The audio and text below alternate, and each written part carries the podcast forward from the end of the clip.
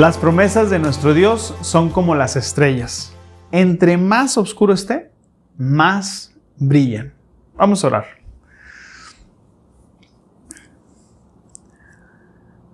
Anhelamos que el día de hoy que estamos escuchando este mensaje, las promesas que nos has hecho, aquella palabra que nos has dado a través de tu palabra, del estudio, de la reflexión, puedan regresar a nuestro corazón, podamos aferrarnos a ellas, porque tú eres nuestra roca firme. Queremos escuchar siempre esa buena noticia en nuestro corazón, queremos recordarla cada día, porque sabemos que tú eres diferente que tu presencia hace la diferencia en nuestras vidas y en cualquier circunstancia. Así que que esta noticia pueda brillar. En el nombre de Jesús queremos que tú nos hables, Padre. Transforma los corazones de las personas. Que este mensaje que llegue a otros pueda ser un mensaje de bendición.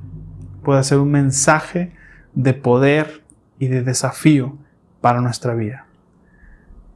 En Cristo, amén. Hoy comenzamos una nueva serie que se llama Buenas Noticias. Y yo no sé si checaste hoy revisaste el periódico de hoy, pero a veces las noticias del día a día no son tan alentadoras. De hecho, se recomienda que no revises noticias inmediatamente cuando te despiertas, sino que puedas hacer otra cosa, agradecer, leer, reflexionar, leer la palabra, etc. Y también dicen que no debes de escuchar a la hora de dormir, porque eso te deja preocupado. Pero hoy vamos a hablar de una buena noticia. A pesar de todas las noticias que hay a nuestro alrededor, noticias malas no solamente globales, sino ya se han acercado a nuestra vida a través de familiares, amigos, etc. Hoy quiero hablarte de esta buena noticia. Una noticia que ha podido transcurrir durante toda la historia.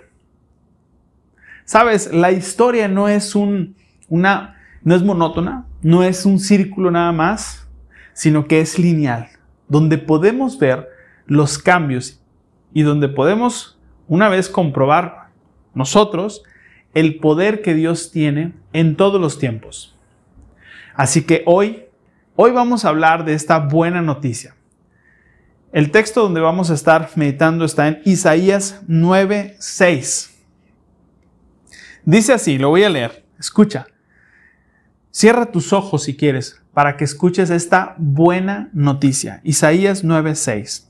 Porque un niño nos es nacido, un hijo nos es dado, y el dominio estará sobre su hombro se llamará su nombre admirable consejero, Dios fuerte, Padre eterno y príncipe de paz. Estos son los títulos que se le ponen a este niño. Y este niño es Jesús, es una profecía de Isaías. Isaías estaba pasando, no creas que un momento muy agradable, sino que había un disturbio ahí político, había dudas, había problemas, había desconfianza de lo que Dios quería hacer con su pueblo. Estaba en ese caso el rey Acaz, tenían problemas de guerra, falta de confianza en Dios, había una crisis contra los, con, con los asirios, produjo una caída de un reino, del reino del norte en este caso, y en eso se escribe esta profecía y es como una luz que parte, que sale entre un recoveco, entre todas esas rocas, entre todos esos problemas, surge una luz, una esperanza, un niño, una profecía de un tal Jesús que después vamos a conocer. Pero esto es lo que comienza a decir el profeta, o esto es lo que dice el profeta en Isaías 9:6, porque un niño nos es nacido, un hijo nos es dado. Así que el primer punto es que este hijo, esta buena noticia, es que es un hijo que nos es dado. Es un regalo de parte de nuestro Dios. Yo no sé si te han dado un regalo donde te das cuenta del precio de ese regalo. Es un momento incómodo, más cuando la persona es así extrovertida y dice, eh, ¿qué onda con el precio? Aquí dice. Y luego cuando hacen las posadas navideñas y todo, entre las familias y dicen, a ver, el regalo que sea de 200, 300, 500, yo no sé de qué, pero te regalan algo que te das cuenta que no es el valor del que habían acordado. O que viene el precio ahí de 50 pesos. Oye, ¿qué onda? Pues quedamos que en 500. Es un momento incómodo tal vez. Pero ¿qué pasaría si alguien llega y te da un regalo y ese regalo viene el precio, pero ese precio es algo extraordinario, es, es, alto, es costoso. ¿Qué dirías? Ah, no, no, no, espérame. A ver, dijimos que 300, desde vale aquí mil pesos. Dice aquí, no, te emocionarías, le dirías gracias, dirías, oye, qué buena onda eres. Bueno, nosotros conocemos el costo y el precio de este hijo que se nos es dado, este niño que se nos dio. Y en este caso es Jesús, es la profecía de Jesús conocemos la promesa. Se nos dio un regalo con cuatro características que conocemos. Conocemos la promesa. Sabemos que desde el Antiguo Testamento fueron dándose estas profecías. 60 profecías aproximadamente se, se cumplen en Jesús y 200 ramificaciones de lo que Jesús es, de la profecía de que Jesús iba a venir.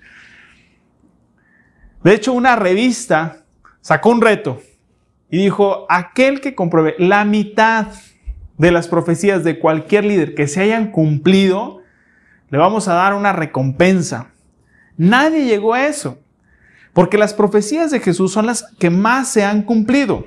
Conocemos la promesa, conocemos el regalo, conocemos la envoltura, una cultura muy singular, la de los hebreos.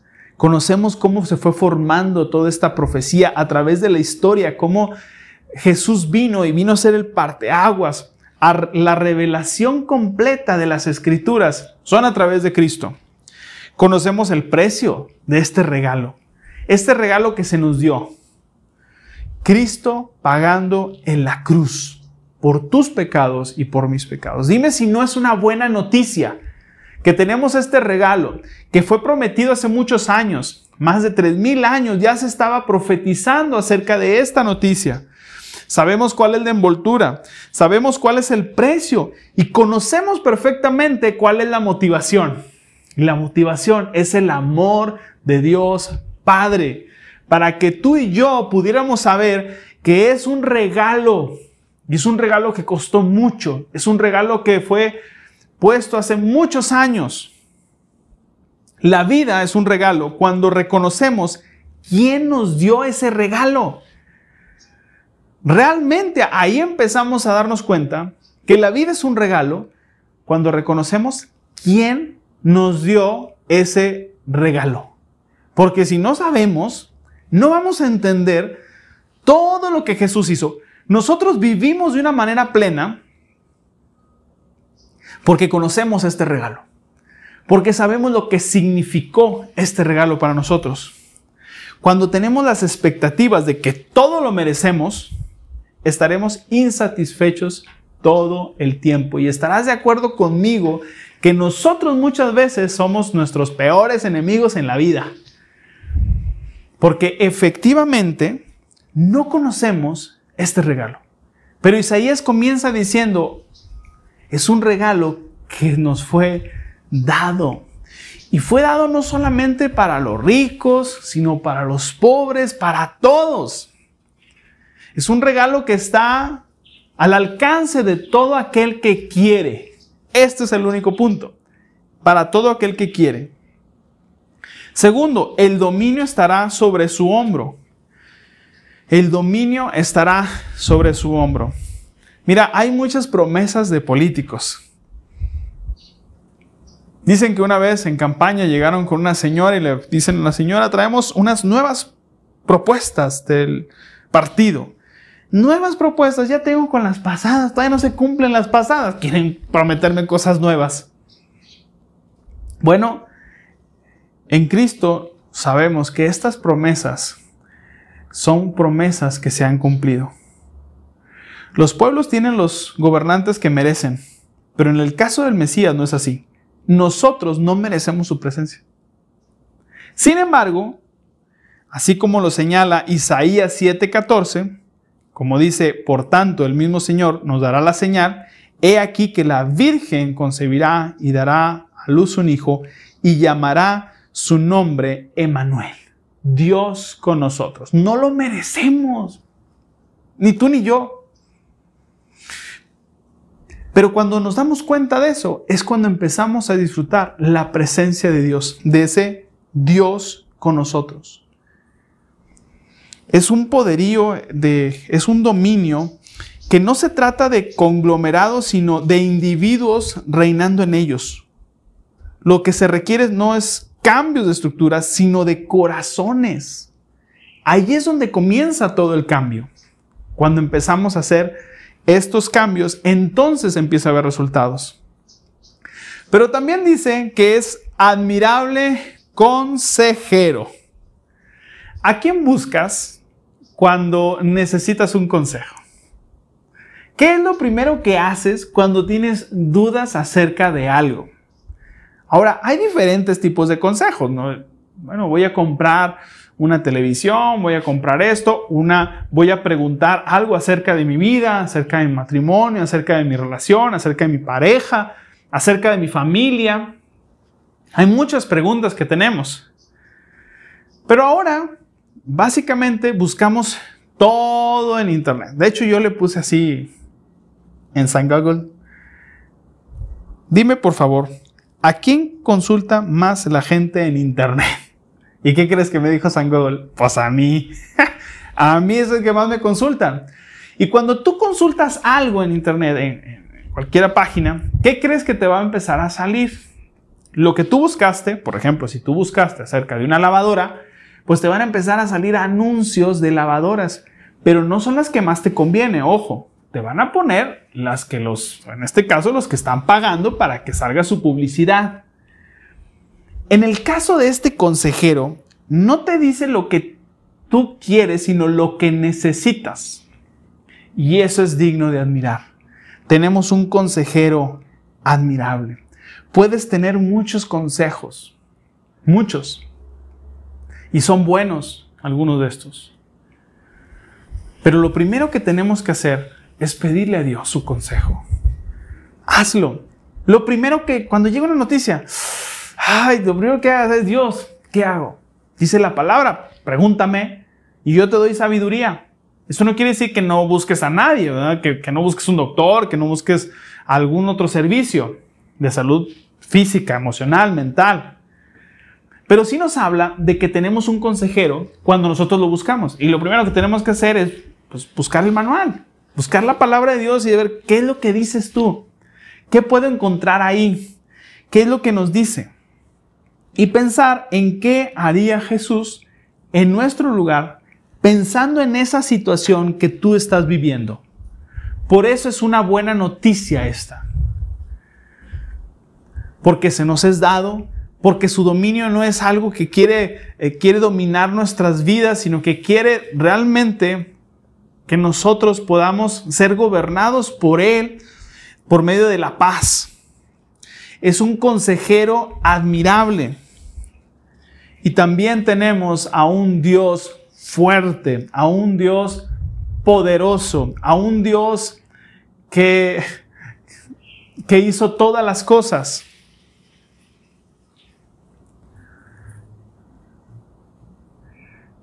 A un Dios que nos hace escuchar el viento. Y el viento es perfecto para este momento. No es ni más fuerte, no es ni menos ni más fuerte, sino el, el adecuado. Un poco de más y nos podría llevar, pero es un Dios poderoso que perfectamente podemos estar aquí sin que nos arrastre el aire, solamente las hojas. Ese es el Dios que tenemos. Hoy sabemos que el poder de Dios también está en el amor que nos tiene Él. Sabes, en esta profecía, Isaías va con Acaz y le dice cuál es la profecía. Le dice el consejo de Dios. Le dice lo que Dios puede hacer. Y Acaz lo que hace es, pues, no hacerle caso. Acaz no hace caso. El mensaje de confianza y salvación al rey de Acaz, el monarca y su pueblo hicieron lo típico, ignorarlo. Llegó el profeta, le dijo a Acaz, oye Acaz, mira, va a pasar esto, pero Dios te dice esto y él lo que hace es, ah, está bien, muy bueno, pero voy a buscar mejor mis medios. Acaz optó por confiar en el poderoso rey de Asiria en vez de confiar en la promesa del todopoderoso soberano Señor. Decidió seguir con los tratos de, tiene un nombre raro, Teglatfalazar III, que tener calma y confiar en el Santo de Israel como se lo señaló el profeta Isaías. Prefirió esperar en las portentosas huestes del imperio expansión de aquella época que ansiar la intervención sencilla pero efectiva de Dios, el Señor de la historia y de su pueblo. ¿No será acaso que hacemos lo mismo? Que cuando llega la buena noticia, que cuando tenemos una buena noticia, nosotros decidimos hacer caso de las malas noticias y es por eso que nos encontramos así, en estas circunstancias, en este momento como que dudando acerca de Dios, de lo que puede hacer y del poder de Dios. ¿No será que nos pasa igual? Que Dios nos revela algo y es sencillo y decimos, no, no, no, Señor, yo prefiero con mis estrategias, yo prefiero hacer las cosas a mi manera, aunque sé que me lastiman, aunque sé que me dañan, pero yo prefiero hacerlo a mi manera, que confiar en el poderoso Dios. Este poderoso Dios nos dice también, y tenemos esta buena noticia, que es un Padre eterno. Nadie quiere perder a sus seres queridos. Si nos preguntan, oye, ¿cuándo quieres perder a un familiar? ¿Cuándo? Nunca. Es la verdad. ¿Cuándo te gustaría morirte? Pues la verdad me gustaría a los 100 años. Si yo les pregunto a mis hijas, mis hijas me dirían, no papá, ¿cómo crees? No nos gustaría que te murieras, pero algún día me voy a morir. Algún día todos nos vamos a morir. Pero este padre es un padre eterno y su presencia está siempre. O sea, es un Padre eterno, pero es un Padre presente eternamente. Muchas personas con las que hablo han sido impactadas por la ausencia de su papá. Muchas personas con las que platico, personas con las que trabajo en consejería, personas que han tenido problemas de pareja, problemas de adicción, etc., me dicen, es que mi papá me abandonó, nunca lo vi, no supe quién era, etc. Pues este Padre es un Padre eterno, es un Padre presente. Y se nos olvida que este Padre poderoso hace el milagro no solamente de la vida, sino también de la muerte, de la vida eterna. Nosotros podemos ver esos milagros de Dios también. Es un milagro la vida eterna. Es algo que no sabemos explicar o tratamos de explicar más bien, pero es complejo saber esto, pero es un milagro también.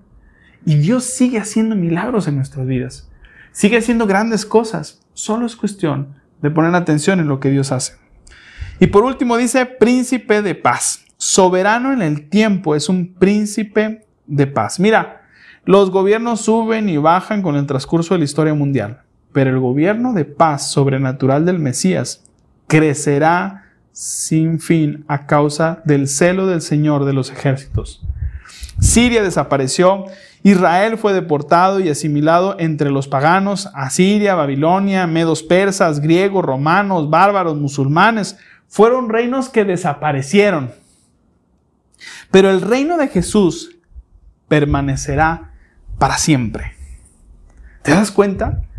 De lo que estamos hablando de esta historia, había un conflicto había un problema entre reinados, pues esos reinados ya no están.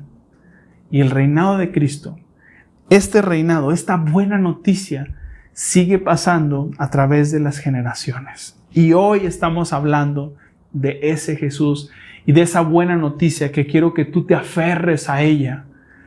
que te aferres a esta buena noticia. Evangelio significa buena noticia. Hoy tenemos una buena noticia. La mejor noticia del mundo, que Jesús vino a morir por nosotros y que quiere estar con nosotros y que es un admirable consejero, que es nuestro Padre eterno, que es Dios todopoderoso y que es nuestro príncipe de paz. Y todo esto es dado. Es por fe. Es interesante que en los versículos 9, 6, o sea, el pasaje que estamos reflexionando y meditando de Isaías 9, 6, no se menciona en el Nuevo Testamento, curiosamente. No se menciona este pasaje, aunque vienen muchas características, muchos atributos de Jesús. Pero lo que sí se menciona y los que sí se usan en el Nuevo Testamento es el es Isaías 9, 1 y 2. Esos sí están en el Nuevo Testamento. Mira, vamos a leerlos. Si tienes tu Biblia o tú tienes tu celular y tienes ahí tu app de tu Biblia, busca Isaías 9. Estamos meditando en el versículo 6, pero busca Isaías 9, 1 y 2. Y yo voy a leer Mateo 4, 14 al 16. Fíjate lo que dice. Yo voy a leer Mateo y tú lee Isaías, ahí donde, donde estás con tu Biblia. Ponle pausa, no te preocupes. Así se cumplió, dice Mateo 4, 14 y 16. Así se cumplió lo que Dios dijo por medio del profeta Isaías. En la tierra de Zabulón y Neftalí, junto al mar, más allá del río Jordán, en Galilea, donde viven tantos gentiles, la gente que estaba en la oscuridad ha visto una gran luz. Y para aquellos que vivan en la tierra donde la muerte arroja su sombra, ha brillado una luz. ¿Quieres que te lo lea de nuevo? La gente que estaba en la oscuridad ha visto una gran luz. Y para aquellos que vivían en la tierra donde la muerte arrojaba su sombra, ha brillado una luz. ¿No se te pone la piel chinita al escuchar esto? Cuando escuchas que este Jesús, esta buena noticia, que en medio de la muerte de la oscuridad, de la sombra, ha brillado la luz de Cristo. Y esta es la luz que nosotros tenemos en nuestro corazón. Esta es la luz que nos hace participar en su gloria, en su gloria eterna y en su poder. Así que escúchame bien, porque un niño nos es nacido, un hijo nos es dado, y el dominio estará sobre el hombro, y se llamará su nombre admirable consejero, Dios fuerte, Padre eterno, príncipe de paz. Ese es nuestro Padre, ese es nuestro papá. Es alguien que ha pasado por toda, la historia, a través de la línea de la historia, a través de todos los reinados, Él sigue siendo y seguirá siendo el rey el príncipe de paz. Aquel que desea estar con nosotros. Aquel que en medio de la sombra y la muerte ha brillado su luz y resplandece. Ese es en quien creemos. Mis hijas, en la noche, están en la etapa de tener temor de la oscuridad. Y cuando se van a dormir, me dicen, déjanos una lucecita prendida. Y yo les dejo la lucecita prendida para que se duerman ya dormidas de apago. Pero me he dado cuenta que cuando estoy con ellas, cuando cierro la puerta, cuando todo, todo está oscuro y estoy con ellas y les voy a contar el cuento, nunca me piden la lucecita. Porque sabes una cosa, y me he dado cuenta de esto, estoy contando el cuento, estoy contando la historia que ellas atentamente están escuchando y veo sus caras y veo paz. Veo a veces una sonrisa. Y me he dado cuenta que es lo mismo que pasa con nuestro Dios. Que su voz, su palabra se convierte en luz y eso nos da confianza a nosotros. Porque mientras estoy yo con ellas, está todo oscuro, Está cerrada la puerta, pero ellas tienen paz. Nunca piden la lucecita para ver qué va a pasar. Porque mis palabras les dan tranquilidad. Ellas sienten esa luz, esa tranquilidad a través de mis palabras. ¿No crees que Jesús a través de su palabra quiere darte esa tranquilidad? A través de su presencia, a través de todo lo que Él es, de sus atributos que hemos meditado. Es un consejero admirable. No sé qué dudas tengas, pero pregúntale. Y siempre les digo esto, pregúntale a Dios, ¿qué quieres? ¿Qué quieres Dios con esto? Y ayúdame, dame sabiduría para saber qué quieres. Porque Dios habla, habla. Así que busca a ese Padre eterno, a ese príncipe de paz, a ese Dios todopoderoso. Porque cuando empiezas a platicar con Él, su paz te empieza a absorber.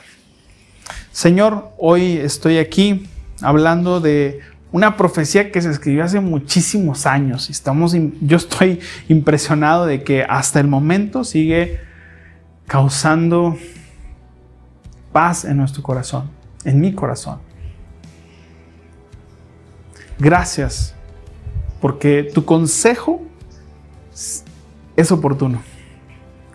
Gracias porque nos hablas. Gracias por todo lo que haces por nosotros. Gracias por traer paz a nuestra vida. Gracias por esa excelente noticia, esa buena noticia. Así que ayúdanos que cuando recibamos malas noticias, volvamos a esta buena noticia, que es el Evangelio, el Evangelio de la paz que cada vez que escuchemos algo que nos simbre, que nos mueva nuestra fe, volvamos una vez más a esta buena noticia, al Evangelio y te busquemos. En Jesucristo. Amén. Que Dios te bendiga.